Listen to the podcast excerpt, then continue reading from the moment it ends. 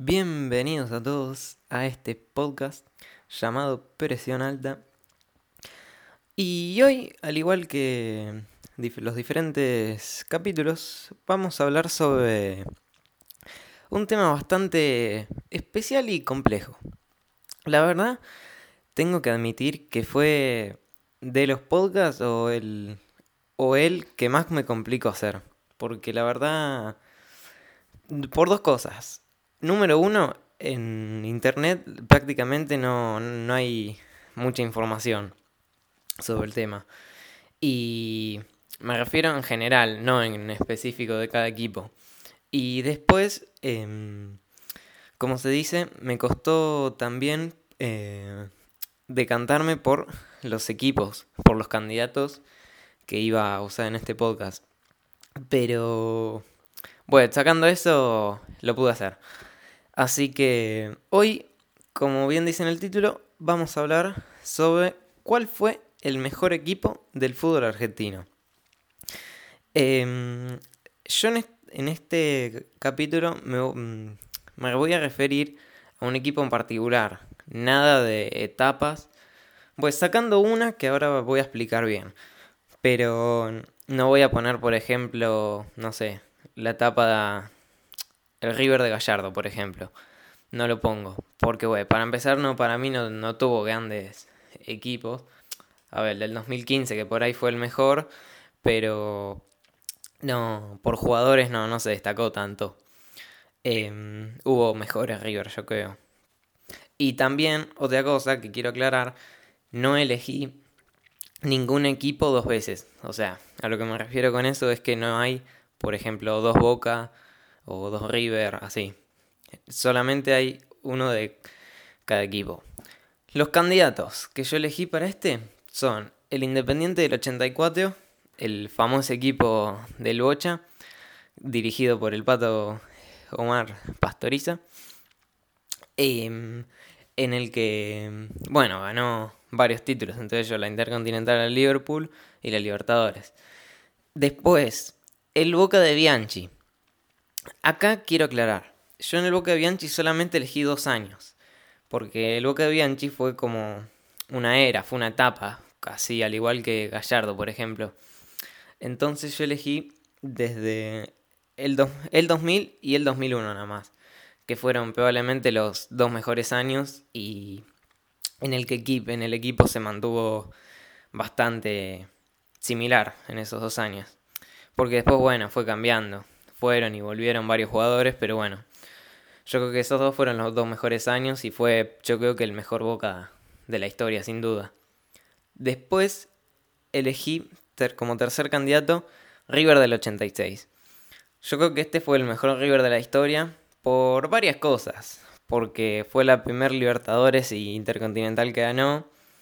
También en, ese mismo año em, eh, como se dice, ganó todos los títulos que jugó prácticamente. Y después, eh, porque em, el equipo, ver, estaba lleno de figuras como el Tolo Gallego, Francesco Liquera, un pibe, Ruggeri, Pumpido, el Beto Alonso, bueno, y un montón más.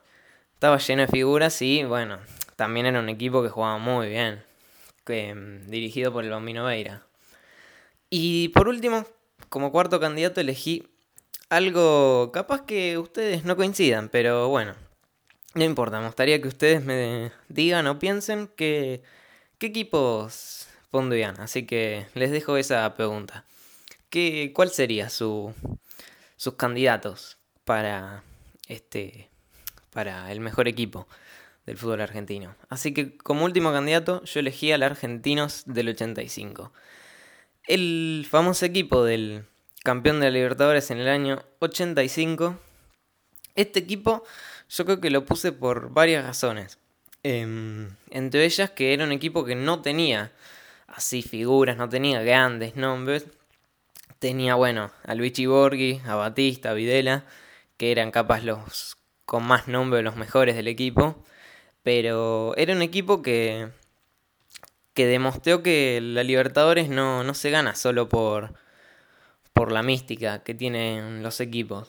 El, Argentino Junior, bueno, un equipo de barrio, un equipo muy humilde que, nada, em, demostró que jugando bien al fútbol se puede ganar una Libertadores. Y también algo que hay que aclarar que no es poca cosa, casi le gana a la Juventus de Platini. O sea, una de las mejores finales de Intercontinental, eh, casi le gana a la Juventus. Por muy poco no le, no le ganó. Así que nada. Ahora voy a nombrar los títulos que ganaron cada uno en esos años. No, claramente no van a ser en toda una etapa.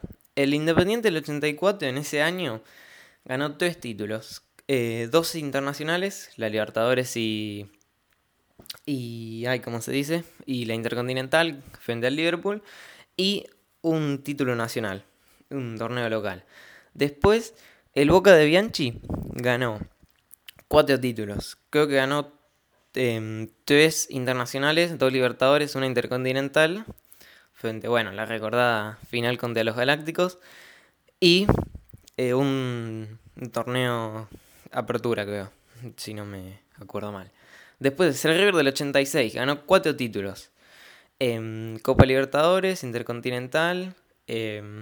Em, y después uno local y no me acuerdo el otro, la verdad. Y el Argentinos del 85 em, ganó, eh, al igual que Independiente, ganó tres títulos. bueno, la Libertadores. y después creo que dos torneos locales o no me acuerdo bien. Pero bueno, y que casi le gana la Intercontinental, que no es poca cosa. Em, yo creo que todos em, tuvieron sus, no sé cómo decirlo, su momento. Claramente todos son equipos distintos, todos jugaron de manera distinta, todos jugaron bien al fútbol, por algo ganaron tantas cosas y tuvieron tan buen equipo. No, no, no es suerte ganar que te vaya tan bien en un año. Y así que, nada. Los candidatos que yo me olvidé de... Va, a ver, no me olvidé. Los tuve en cuenta, pero me decanté por estos. Que son, eh, por ejemplo, ¿no? El huracán de Menotti del 73, em, el, San, el San Lorenzo de los Matadores, em, el Estudiante de Subeldía, eh, la Máquina de River, la de Boca, el Independiente de los 70, el Vélez de Bianchi, eh, Racing de Pisuti, bueno. Y hay más también, hay muchísimos equipos más.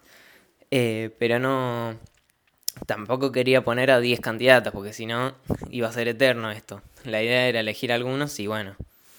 Nada, eso.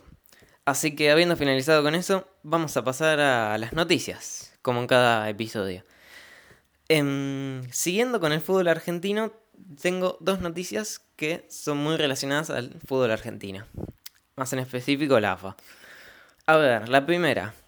El torneo argentino ya no va a ser más Superliga. Porque como muchos saben, ya no, no va a trabajar más con la Superliga. Y ahora el torneo va a ser de la AFA de vuelta.